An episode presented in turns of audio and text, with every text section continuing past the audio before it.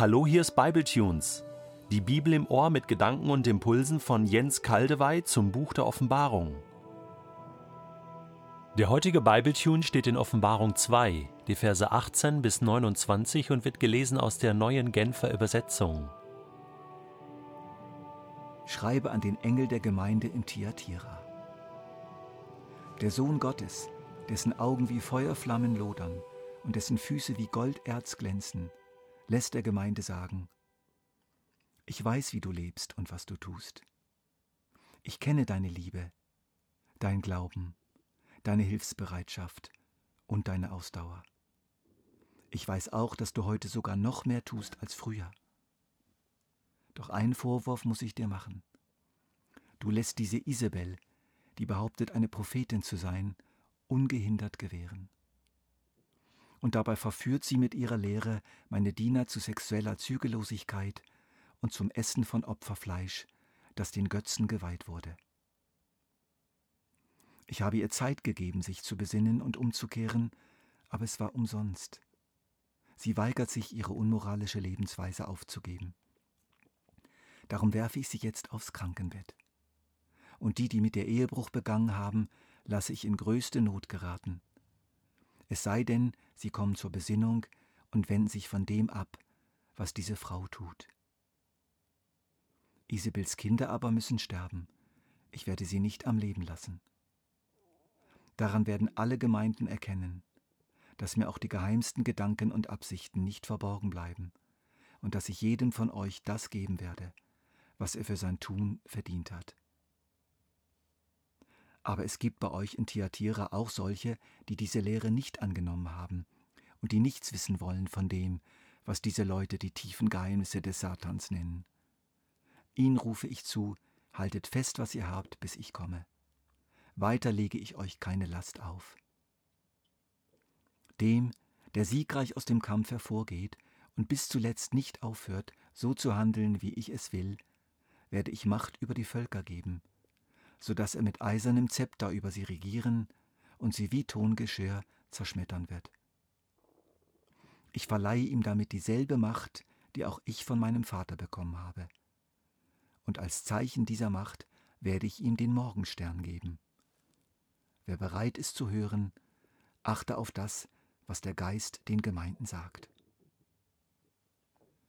Ich erinnere mich an einen Film mit Robert Redford, der einen berühmten und bewährten General der US Army spielt, dem aber der Prozess gemacht wurde. Er hatte in einer außergewöhnlichen Notsituation nach Meinung des Militärgerichts die falsche Entscheidung getroffen und sich im Sinne des Gesetzes schuldig gemacht. Das Gefängnis wartet gespannt auf die Ankunft dieses Mannes. Sein Ruf war ihm vorausgeeilt.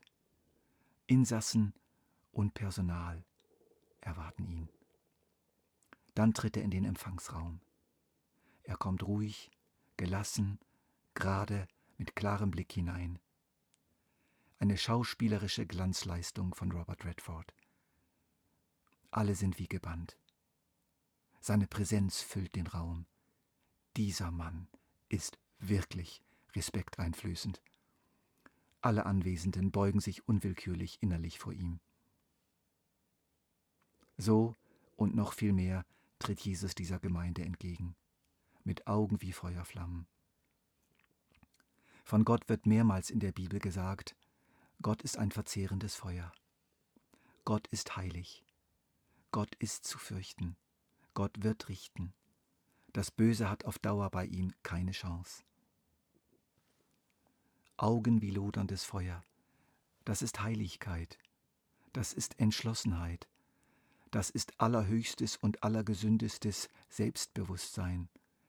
Ich weiß, wer ich bin, und ich weiß, was ich tun will, und ich komme im Namen des allerhöchsten Gottes, dessen Sohn ich bin.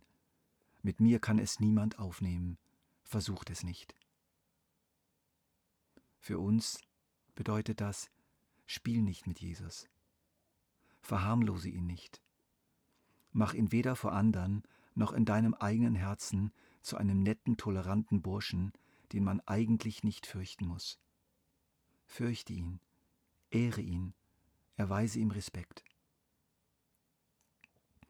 Es war natürlich sehr ermutigend für Thyatira, dass dann nach dieser respektheischenden Vorstellung von Jesus ein ganz dickes Lob kam. Ich weiß, wie du lebst und was du tust. Ich kenne deine Liebe, dein Glauben, deine Hilfsbereitschaft und deine Ausdauer. Es gibt solche Gemeinden. Es gibt solche Christen. Und viele von euch sind Thyatira. Ihr hört nicht auf zu lieben, zu glauben, zu helfen und macht sogar noch Fortschritte darin. Einfach klasse. Lasst euch dieses Lob gefallen. Freut euch darüber. Nun kommt ein Vorwurf. Dieser Vorwurf hebt aber das Lob nicht auf.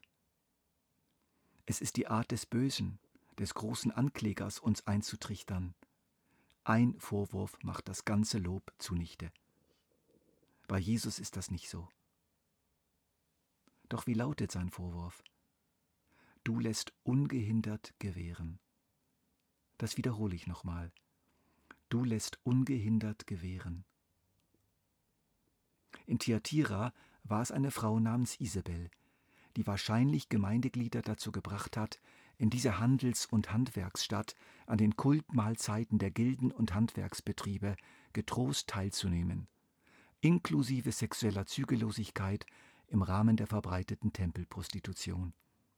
Es gehörte einfach dazu, und wer nicht mitmachte, stand in Gefahr, wirtschaftlich abgehängt zu werden. Isabel lieferte gute Begründungen, warum diese Teilnahme mit den dazugehörigen Entgleisungen nicht so schlimm sind und ging selbst mit ihrem Beispiel voran. Heute könnte man sagen, sie tanzte auf den Tischen und machte allen Leuten klar, dass die Christen nicht zu eng sind und dass man ruhig Geschäfte mit ihnen machen darf. Jesus hatte ihr Zeit gegeben, sich zu besinnen.